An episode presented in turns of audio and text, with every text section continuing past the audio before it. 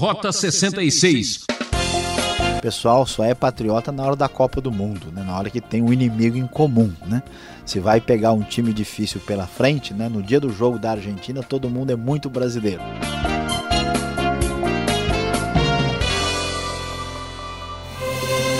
Esse é o Rota 66 rumo ao Penta, ao Pentateuco com a série Deuteronômio.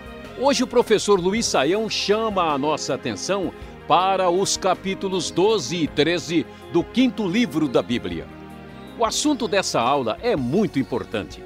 A adoração única ao único Deus em um único lugar. Deus colocou na natureza do homem a necessidade e o desejo de adorar. Você pode ir até o lugar mais longínquo da terra e descobrirá as pessoas a adorar já estão adorando algum Deus. Às vezes, é uma multiplicidade de deuses, mas já reconhecem um ser supremo e superior. Todos somos adoradores. Mas será que estamos adorando da maneira certa?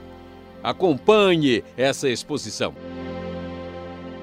Como podemos observar, os dois próximos capítulos de Deuteronômio, que vamos estudar agora, enfatizam bastante a importância da adoração ao Deus único e verdadeiro e entra na famosa polêmica contra os deuses falsos, como é tema em Deuteronômio.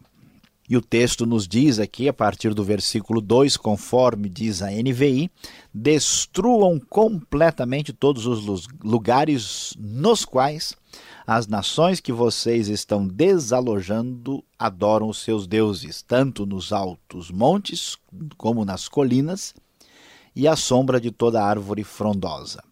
Derrubem os seus altares, esmigalhem as suas colunas sagradas e queimem os seus postes sagrados.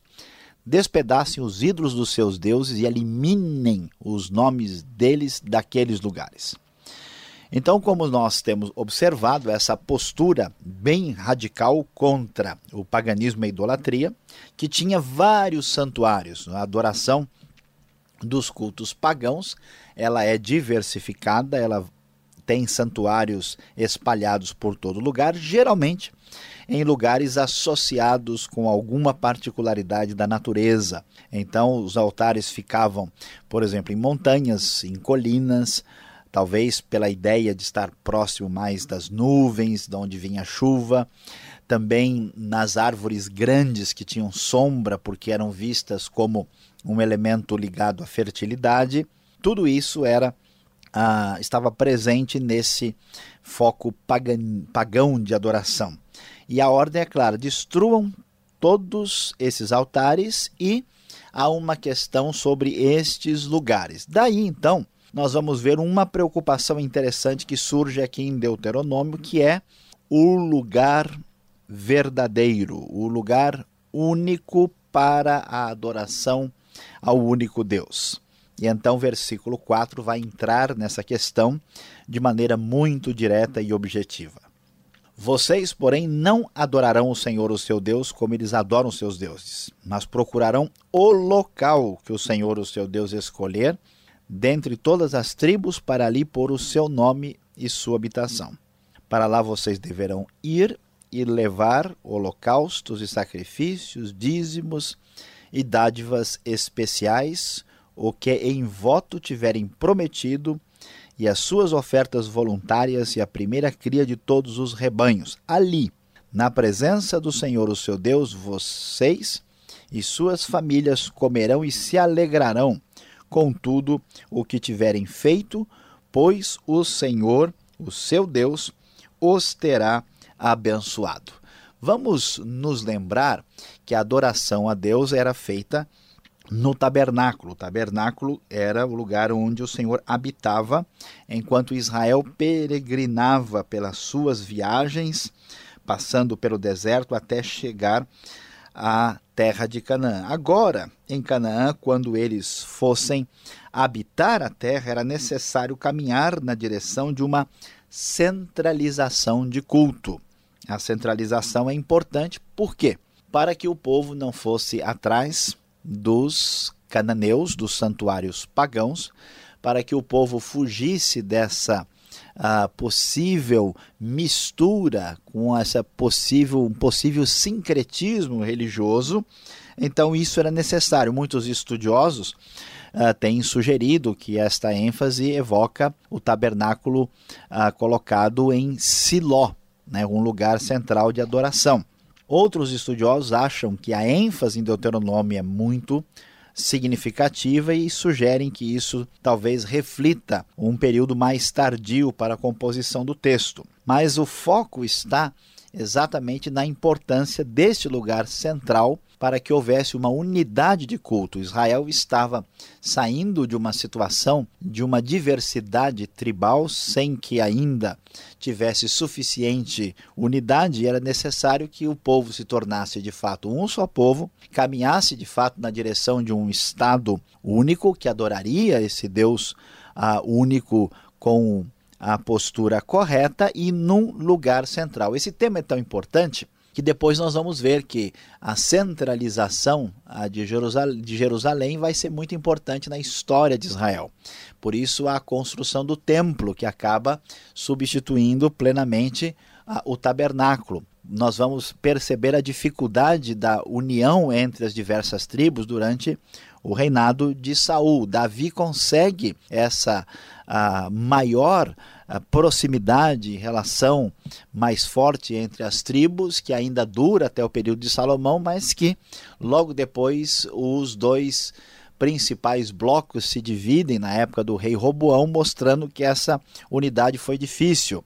E, e Jeroboão consegue, ah, vamos dizer, ameaçar essa centralidade, essa unidade de adoração e de nação que havia em Israel. Por isso, a preocupação é grande para que o Deus único venha é, refletir a adoração verdadeira numa nação única que tem o único lugar de adoração ao Senhor. E isso era muito sério e poderia ser, de alguma forma, prejudicado por qualquer tipo de sensibilidade religiosa de origem pagã. Por isso, o capítulo 13 vai trazer um texto muito interessante uh, que representa como lidar com a ameaça uh, dessa centralização, dessa adoração legítima. O texto então nos diz o seguinte na nova versão internacional: Se aparecer entre vocês um profeta ou alguém que faz predições por meio de sonhos e lhes anunciar um sinal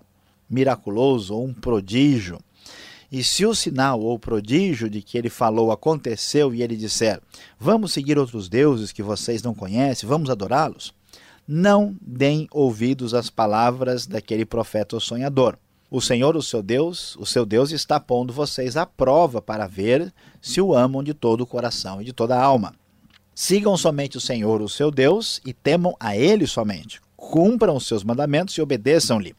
Sirvam-no e apeguem-se a ele. Aquele profeta ou sonhador terá que ser morto, pois pregou rebelião contra o Senhor, o seu Deus, que os tirou do Egito e os redimiu da terra da escravidão. Ele tentou afastá-los do caminho que o Senhor, o seu Deus, lhes ordenou que seguissem. Eliminem o mal do meio de vocês. E é muito impressionante, muito duro, que a radicalidade, a dureza do texto de Deuteronômio ainda é mais forte e manifesta quando nós lemos a sequência do a partir do versículo 6.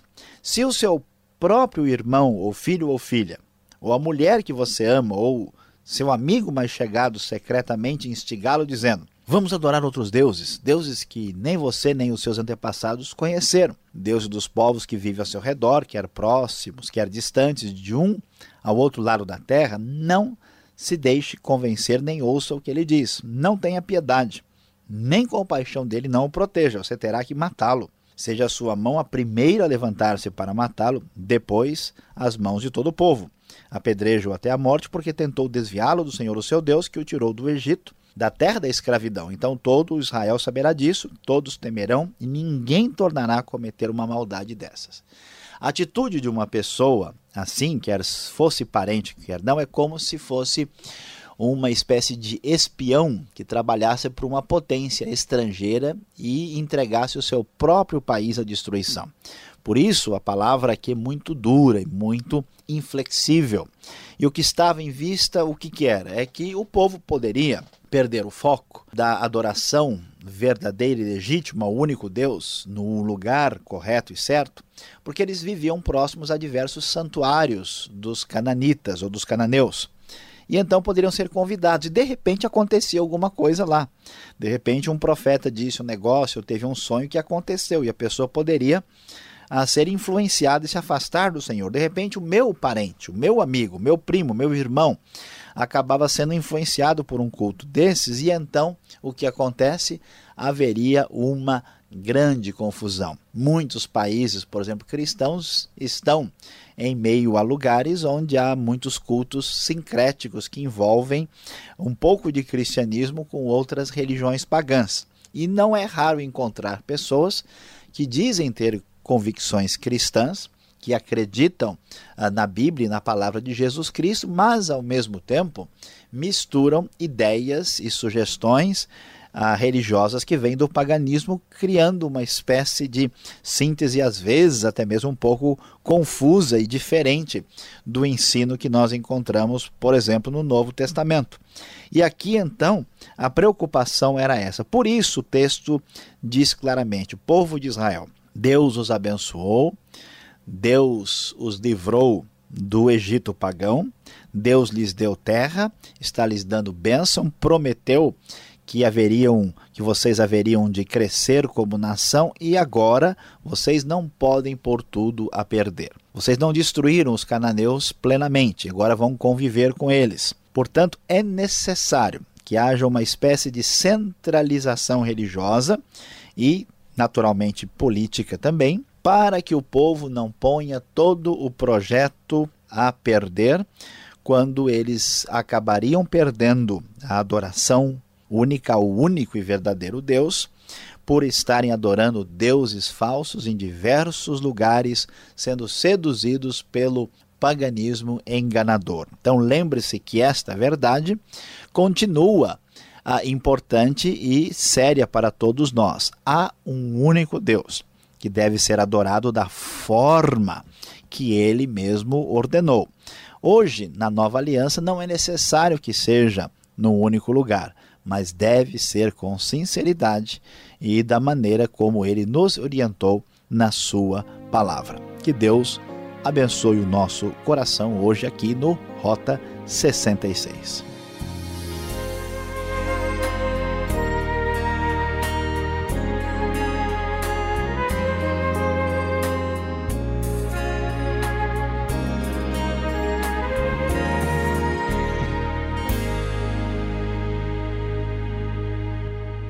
Você está sintonizado no programa Rota 66, o caminho para entender o ensino teológico dos 66 livros da Bíblia.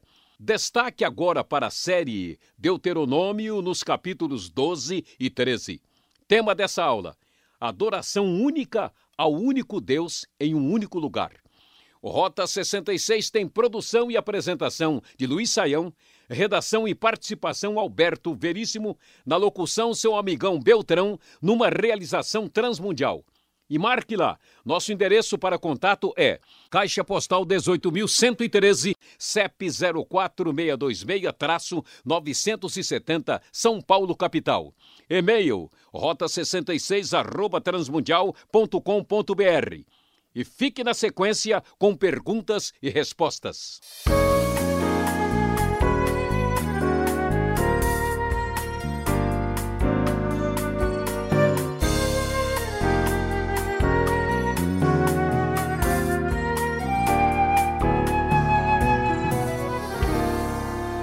Vamos agora você comigo aqui fazendo perguntas para o professor Luiz Saião.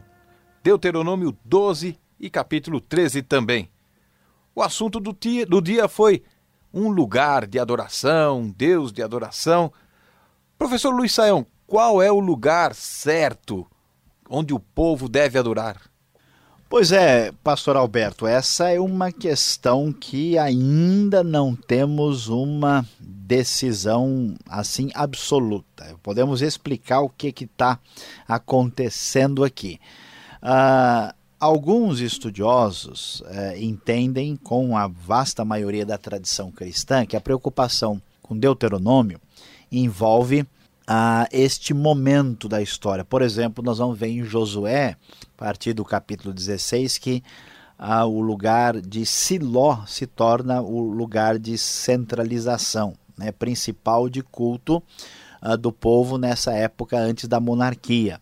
Outra sugestão também é Gibeão, né, que se torna às vezes chamado de Gibeon, um lugar onde o povo se uh, reúne é, religiosamente ali, é um lugar central. E, e, outros estudiosos acreditam que o livro de Deuteronômio reflete pelo menos uma revisão tardia, que esse lugar depende, né? ou é algo profético, ou é algo que envolve a redação posterior, uh, que a referência seria a Jerusalém. Né? Mas o, o lugar a, pleno, absoluto, a gente não tem assim uma unanimidade entre todos os estudiosos por causa das várias linhas de abordagem. O importante é que tinha de ter a, esse lugar central nessa luta contra o paganismo, que também se acentuou. Tem gente que vai até mais longe tentando imaginar que isso reflete a época a, da restauração feita por Josias no século VII, mas a maioria dos estudiosos mais evangélicos acha que isso é ir longe demais na linha do tempo. Então, a importância de ter um lugar de adoração, um lugar de, de encontro, ela teria então outros enfoques, não só de culto, de religião para o povo. Sim, por quê? Porque uh, Israel ainda estava se tornando uma nação. Né? Nós temos aí uh, Israel vivia uh, uh, assim como um, grupo de tribos, e essas tribos não tinham uma unidade suficiente. Né? E alguns acham que até houve uma relação mais próxima com habitantes de Canaã que fossem mais próximos dos parentes dos hebreus e, portanto, é, diante dessa situação, se não houvesse uma centralização religiosa, também não haveria uma centralização política. Portanto, a nação deixaria de existir como nação. Inclusive, é uma coisa interessante, né? de certa forma, Israel antigo era mais ou menos como grande parte dos brasileiros. Né? Pessoal só é patriota na hora da Copa do Mundo, né? na hora que tem um inimigo em comum. Né? Se vai pegar um time difícil pela frente, né? no dia do jogo da Argentina, todo mundo é muito brasileiro. Mas na maior parte do tempo, o pessoal é mais individualista e pensa em si mesmo do que pensar na nação. Então cada tribo cuidava dos seus interesses. Aí chegava o inimigo comum, aí todo mundo né, ia se unir.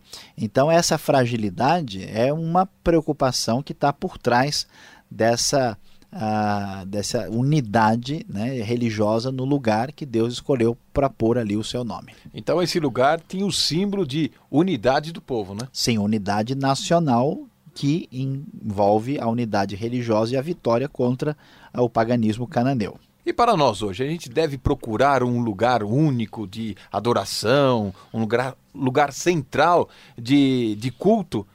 Ou isso aí é algo muito espiritual, não tem nada a ver com o físico, com o material. Dá para fazer essa separação? Essa pergunta é bem importante porque o que nós vamos uh, encontrar aí é a necessidade uh, de dialogar com a teologia do Novo Testamento, que vamos assim dizer fez um upgrade, né? uma, uma espécie de uh, mudança significativa em relação ao que acontece no Antigo Testamento. Ainda hoje existem não, várias religiões, né? Tem, tem templos e lugares sagrados especiais. E algumas até veem como lugares mais históricos e lembrança, mas muitas entendem que existe uma espécie de uh, lugar principal, lugar central de adoração. O Novo Testamento, mesmo que seja absolutamente aceitável, razoável, construir a igreja, fazer o culto no templo. O Novo Testamento enfatiza que a questão verdadeira está menos relacionado com o lugar do que as pessoas possam imaginar. Então, Jesus vai nos ensinar que a adoração verdadeira é aquela que é feita em espírito e em verdade. E não a pergunta da mulher samaritana em João 4 é saber onde é que é o lugar central. Jesus diz: olha, Deus está querendo quem o adore de verdade e com sinceridade. E Pedro, mais tarde, nas suas cartas, vai nos falar que nós somos pedras vivas de um novo templo. Então, olha só, por que, que o templo era importante? Porque Deus habitava nele, é o lugar que o Senhor pôs o seu nome, ele está ali. Agora, em Cristo, Deus passa a habitar em nós. Então, veja que coisa impressionante. Eu sou o templo da habitação de Deus. Portanto, é mais importante a sinceridade e a adoração correta, em justiça, em verdade, em conformidade com a palavra, do que o lugar. O lugar perdeu a importância que tinha na antiguidade por causa da nova aliança. Olha, esse lugar devia ser muito gostoso reunir com o povo para adorar a Deus, mas no capítulo 12, lá no verso 31 de Deuteronômio, é um, é um texto para assustar, né? Que culto estranho era esse onde que filhos, filhas, crianças eram queimadas em rituais? Isso é assustador e parece que né, uma, uma coisa que não fica só no passado, né? É, pastor Alberto, essa, essa sua observação desse texto, é, ela é muito importante para a gente observar. Por quê? Porque às vezes a pessoa lê a Bíblia e lê fora de contexto e faz uma avaliação apressada, inadequada e imprecisa do texto. Então, quando se pensa assim, ah, o povo de Israel, esses dias eu vi uma frase, né? Ah, o holocausto, um holocausto não judeu, mas sim cananeu, né? Porque houve uma matança perversa e impiedosa. Mas uh, o que precisa ser percebido é que o, o, o povo, nessas práticas pagãs, fazia sacrifícios humanos e sacrifício de crianças. Um negócio assim terrível. Né? O texto nos diz que eram coisas repugnantes, como queimar filhos e filhas no fogo em sacrifício aos seus deuses. Isso acontecia com a divindade chamada Moloque, né? E era bastante comum na região eh, da Fenícia. E, e, vários textos bíblicos, inclusive o Salmo 106, repreendendo a maldade do povo, a partir do versículo 37, por exemplo, vai dizer que o próprio povo chegou. Você imagina uma pessoa que conhece o Deus verdadeiro, que conhece a justiça, que ouviu falar das coisas do Mar Vermelho, ter coragem de pegar o seu filhinho, um nenezinho, que chora, que mama, e jogar numa fornalha porque uma divindade pediu? Isso é como se diz, é doideira total. É coisa do demônio, né? É demoníaco. Então, quando Deus executa o seu juízo e usa Israel para isso, claro que a gente sempre vai ficar assim chocado com uma coisa mais violenta, mas olha, é triste. Dá para entender a indignação divina e o julgamento diante de tanta perversidade e maldade. Olha, deu para aprender bastante nessa aula de hoje. Você que está nos acompanhando, segura mais um minuto. Pastor Luiz Saião tem uma palavra para você.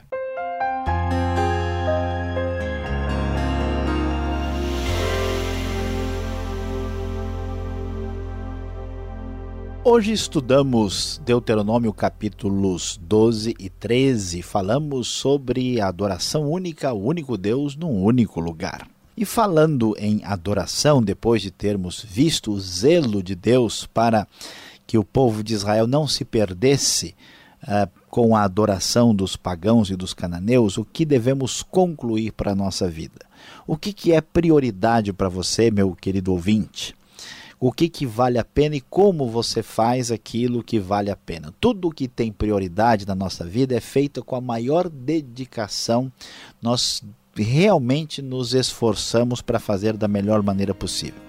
Da mesma forma, a adoração precisa ser genuína. Hoje, Deus não está exigindo tanto o lugar, Deus não está exigindo exatamente uma mera forma, um ritualismo. O que importa é se você é realmente sincero e realmente genuíno na sua adoração, que é o reconhecimento daquilo que Deus é e do que ele tem feito na sua vida. Não se esqueça, a adoração verdadeira precisa ser totalmente genuína.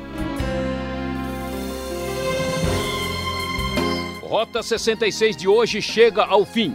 Você é o nosso convidado a estar aqui nesse mesmo horário e nessa emissora estudando a Bíblia. Mais informação sobre esse trabalho no site transmundial.com.br.